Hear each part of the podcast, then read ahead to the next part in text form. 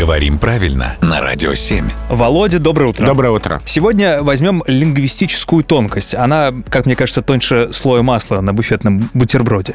В данном случае или же в этом случае, если мы хотим что-то конкретизировать, как правильно? И вот здесь мы можем смело выбирать оба выражения.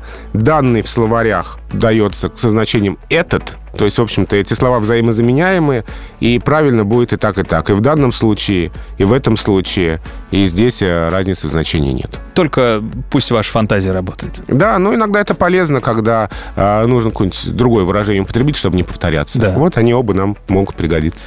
В этом случае все понятно. Или в данном случае все понятно. Хорошо, спасибо, Володя.